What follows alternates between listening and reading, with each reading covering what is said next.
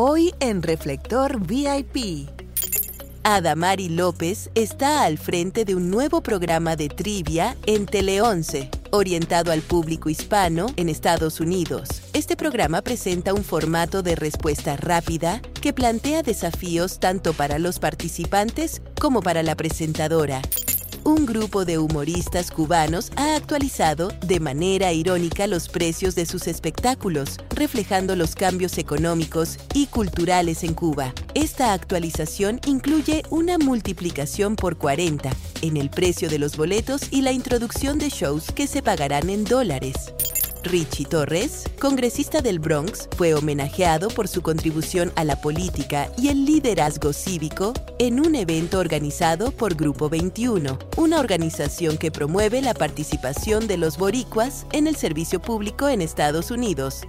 La cantante Cisse Winans anunció su próxima gira, The Goodness Tour, que comenzará en la primavera de 2024. Winans es una figura prominente en la música gospel y su anuncio ha generado expectativa entre sus seguidores.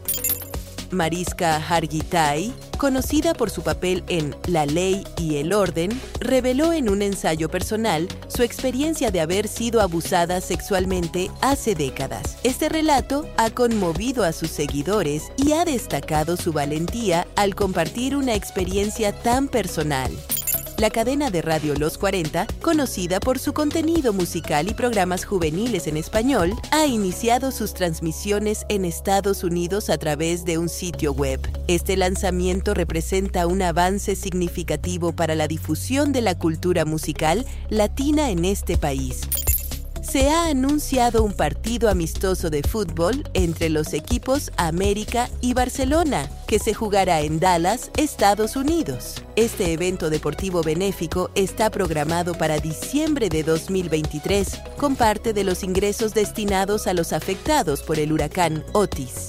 Esto fue Reflector VIP